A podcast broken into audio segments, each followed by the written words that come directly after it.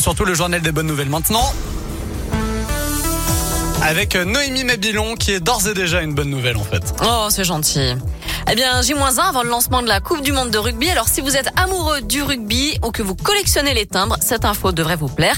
La Poste met en vente ce vendredi un timbre en édition spéciale pour célébrer le bicentenaire du rugby à 15.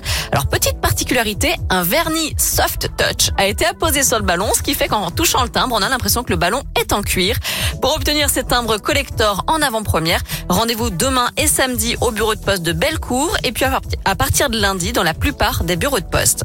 Un nouveau record qui fait plaisir aux ornithologues et aux amis de la nature. 3200 cigognes ont été aperçues dimanche dernier en vallée du Rhône.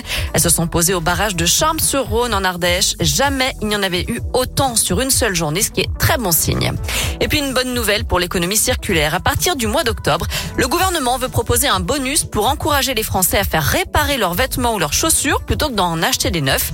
Bonus qui pourrait aller quand même de 6 à 25 euros. Alors concrètement, on ne sait pas encore quelles seront les modalités ni comment ça va être mis en place, mais on garde une oreille sur cette initiative.